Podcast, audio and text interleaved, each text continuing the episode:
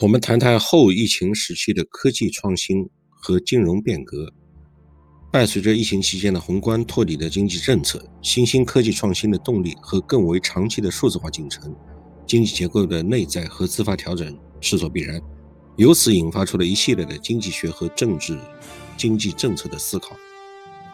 二零二零年新冠疫情是深刻改变全球政治经济格局的大事件。从需求和供给两个维度带来了堪比1930年经济大萧条的总量冲击，对人类社会的生产、交流方式以及世界经贸活动产生了前所未有的影响。新冠肺炎疫情冲击更是经济长周期维度上的结构性冲击，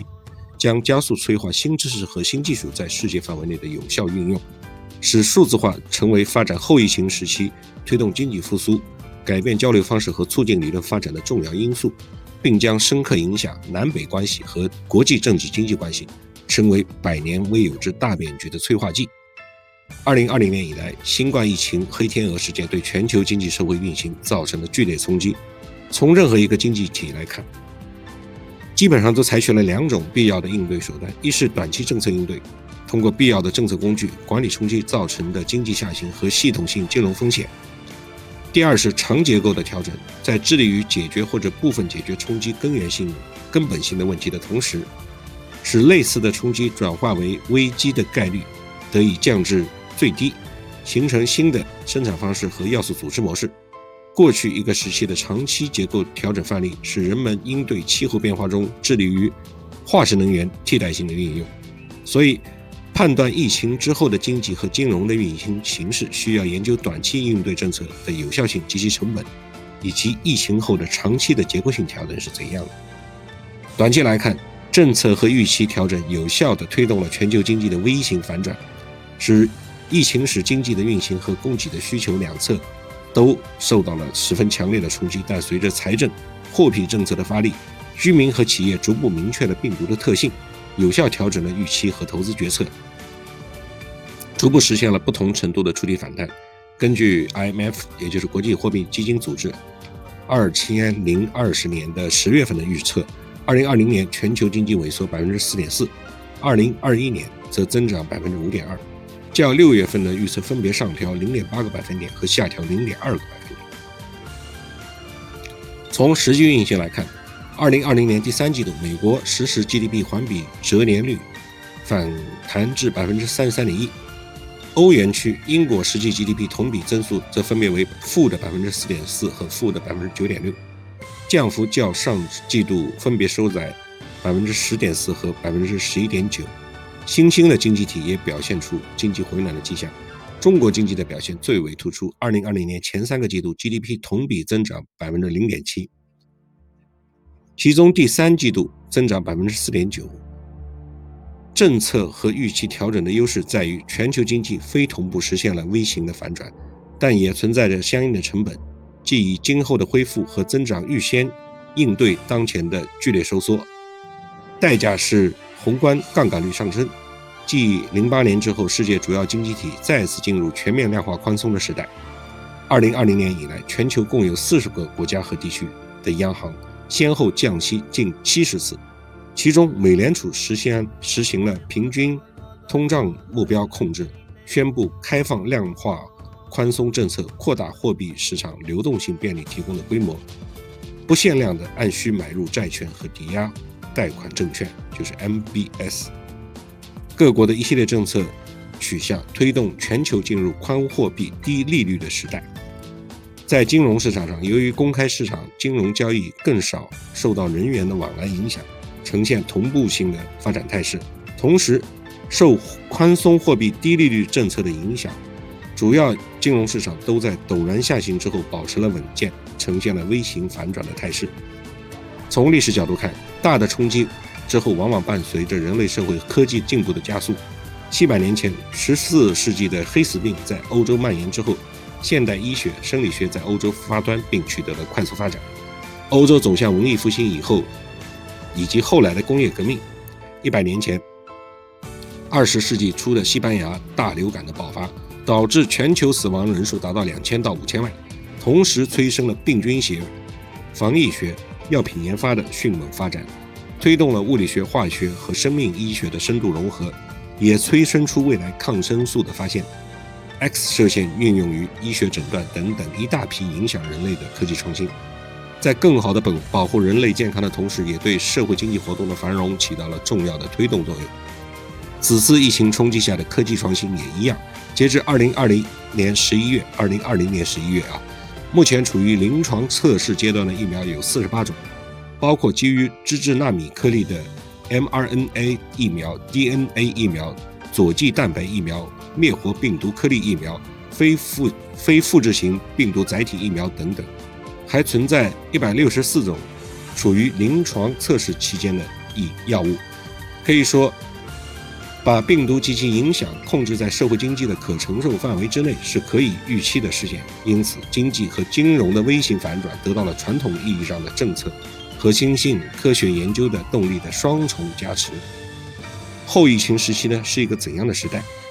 有充分的证据显示，数字化的进程是不可逆转的时代潮流。疫情之前，数字经济规模增长迅速，已经占据全球经济的四成比例。中国信息通信研究院二零二零年十月发布的《全球数字经济新图景》显示，二零一九年全球数字经济规模达三十一点八万亿美元，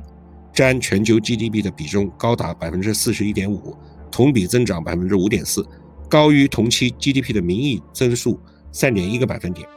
二零一九年，我国数字经济规模达三十五点八万亿元，占 GDP 的比重达到百分之三十六点二，同比增长百分百分之十五点六，高于同期 P 同期 GDP 的增速七点九个百分点。胡润研究院发布的二零二零年胡润全球独角兽榜显示，全球五百八十六家独角兽企业中间，电子商务企业共有八十九家，人工智能和金融科技企业有六十三家。软件服务企业五十三家，共享经济企业三十三家，健康科技企业二十八家，大数据企业二十家，数字经济相关企业占据了半壁江山。新冠疫情在全球蔓延，推动数字经济加速发展。二零二零年年初的新冠疫情的爆发，导致社交接触有限，许多企业被迫将业务转到线上，数字化运营成为企业维持业务至关重要的方式。二零二零年九月，福布斯报道称。这个叫 TWILIO Twilio 咨询公司的调研数据显示，百分之九十七的企业表示新冠疫情加速了其数字化转型，同时估测疫情将全球数字化进程至少提前了五到七年。在数字经济发展的大趋势中，中国的数字化金融创新也并驾齐驱。数字经济发展依托中国庞大的人口和市场空间优势，也催生了数字数字金融的蓬勃发展。并在不同的应用场景衍生出各类依托数字化的金融创新。主权货币领域，中国人民银行数字货币叫 DCEP，是法定的加密货币，具有无限的法偿性，是人民币的数字形式，是它的本质是货币。在支付领域，支付宝、微信等支付平台在日常支付场景中已经广泛运用。在资产管理领域，大数据获客、智能投顾等等，也是财富管理场景中逐在。逐渐兴起的形式，风险管理和监管领域基于大数据、人工智能的风险管理模型已经在各类金融机构中广泛落地。基于大数据、区块链的先进管理技术，也在中国金融监管部门不断探索完善。如国家外汇管理局跨境金融区块链服务平台已经建成上线。数字金融的发展在中国已经有先行优势，当然其中也包括。也存在诸如垄断啊、风险啊等等问题，需要在发展中进一步优化解决。但是在科技创新加速、数字经济蓬勃发展的大背景下，数字化依然是金融发展的大方向。越来越多的迹象表明，数据已经成为新的生产要素。同传统的生产要素一样，数据的质和量的提升可以提高数字经济产品的质量和数量，成为生产函数的自变量之一。从劳动、土地到生产性资本，再从再到数据。人类生产活动中使用的生产要素的接触性和竞争性越来越弱，而生产要素所产生的规模经济、网络效应和范围经济效应却越来越强。伴随着疫情期间宏观经济的托底政策、新兴科技创新动力和更为长期的数字化进程，经济结构的内在和 自发的调整势所必然，由此引发了一系列经济学和经济政策的思考。一是从宏观经济角度探索货币理论和宏观政策。二零二一乃至今后的若干年，货币的寻锚进程仍将持续。实际利率是关键指标。一方面，怎样以及在什么时候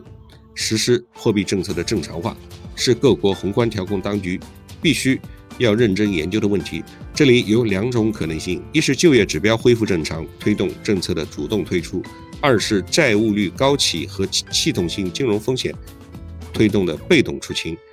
另一方面，结合上述的数字化进程，当数字化在政府部门、企业部门、金融部门普及达到一定程度后，流动性投放的传导路径可能会发生改变。例如，货币政策部门可能基于数字化技术实现精准高效的货币投放，解决货币传导机制不畅的问题。届时，无限量宽松、金融风险等问题或许将迎刃而解。另一个更具有理论挑战性的问题是货币理论的重塑，比如。数字 M 零的推出和智能合约的结合，有可能导致任何不必要的流动性储备将趋向于零。那么，早年凯恩斯提出的基于交易动机、投机动机和谨慎动机的货币需求理论就有可能改写。什么是货币均衡？怎样实现货币均衡等问题将成为未来研究的重大理论课题。二是从微观经济学角度研究未来经济和数字化的融合发展。从福利经济学的角度看，数字。技术创新以及经济社会活动，以及它与经济社会活动的深度融合，无论是在私人品层面还是在公共品层面，都可能成为促进社会福利增加的工具。从私人品角度看，人类未来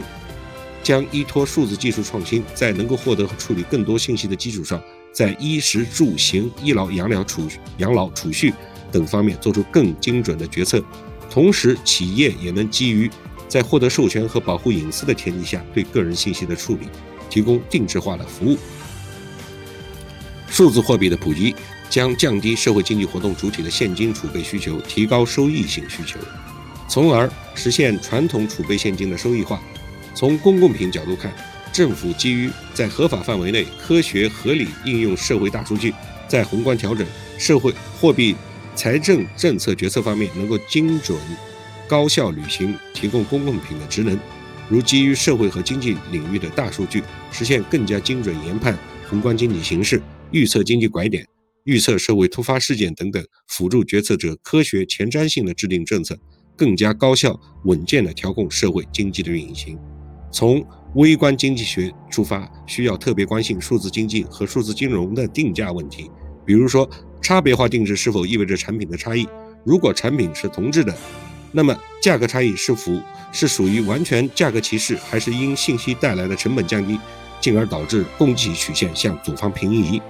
前者意味着消费者剩余的消失，后者则意味着福利。这也是一个需要研究的学术问题。三是从规制的角度研究数据生态中存在的问题，大型平台的公司的垄断式的发展，大数据的杀熟。个人隐私风险等问题，需要监监管和立法部门紧跟形势变化，不断的完善体制建设和法律制度的框架。从天秤币引发的争议，到最近欧盟公布的数字市场法和数字服务法的草案，经济社会的数字化进程仍面临许多共同挑战，有理由共同期待数字规制理论和实践的伟大创新。